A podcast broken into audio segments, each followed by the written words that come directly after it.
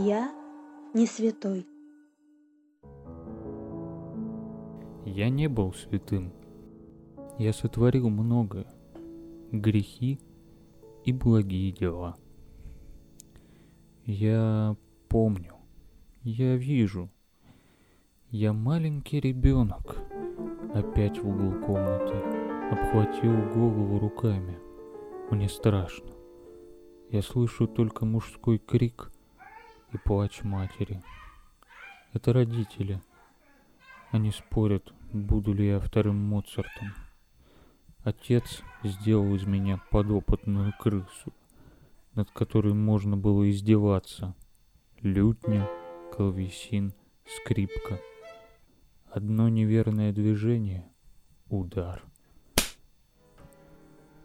Отец всегда был холоден — как труп, в отличие от матери. Она излучала тепло. Ирония судьбы. Именно она ушла в лучший мир первой. Ее добрые руки и ласковый взгляд, и льющийся голос.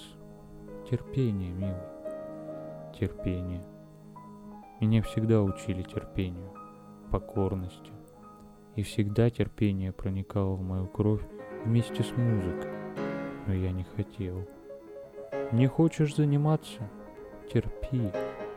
Не хочешь бросать школу ради работы в 12 лет? Терпи и работай. Не хочешь быть главой семьи? Не хочешь, чтобы мама умирала? Терпи и сочиняй. Зарабатывай. Не хочешь быть Моцартом? Терпи и играй совершенствуйся. И я делал, как велели, как было правильно. Я терпел, я играл, и музыка лилась из меня. А я хотел просто заткнуть уши. Я хотел тишины. Хм. Так судьба стучится в дверь. Да.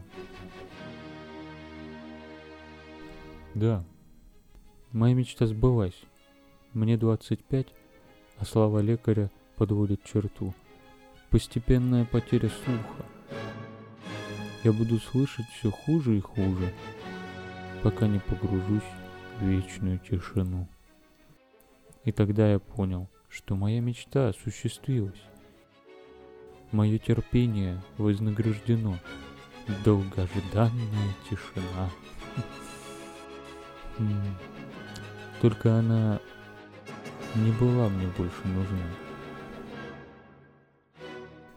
Мне тогда казалось, что я умираю. Я притворялся, но не отпускал руки. Я дарил миру свои произведения, свою душу. Разве это не благо? Разве я делал плохо? Все свои ощущения – я переводил музыку. Хотя нет, это даже не музыка. Я тогда только понял. Это был голос жизни.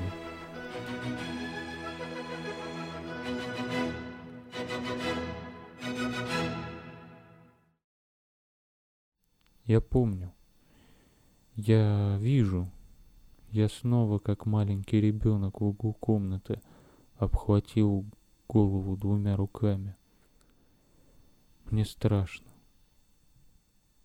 Я больше ничего не слышу. Тишина. Мне не стыдно за эту часть жизни. Я не пал во грехе. Я нес свой крест. Было странно воображать, что ощущаю звук, через железную палочку, привязанную одним концом передней панели фортепиано. Но я убеждал, и я продолжал. Брал в зубы конец и чувствовал вибрацию.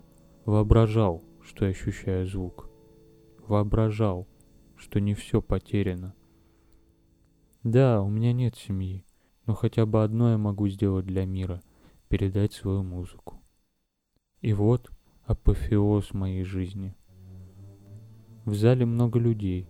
Я волнуюсь, как перед первым выступлением. Поймут ли? правильно ли я передал послание. Моя девятая симфония. На этот вечер мы стали единым организмом, неделимым и прекрасным. Я, оркестр, хор и зрители. Я поверил, что смогу сам вести эту махину вперед и открыть глаза обществу, заставить услышать их, как поет мир. В ответ лишь тишина, а я боюсь, боюсь повернуться. Ко мне подходит одна из хористок, мягко дотронувшись до плеча, поворачивает меня к залу. И в моей памяти навсегда застывает этот момент. Они плачут. Они плачут, не переставая рукоплескать. В воздух летят шляпы, воду к мировой радости.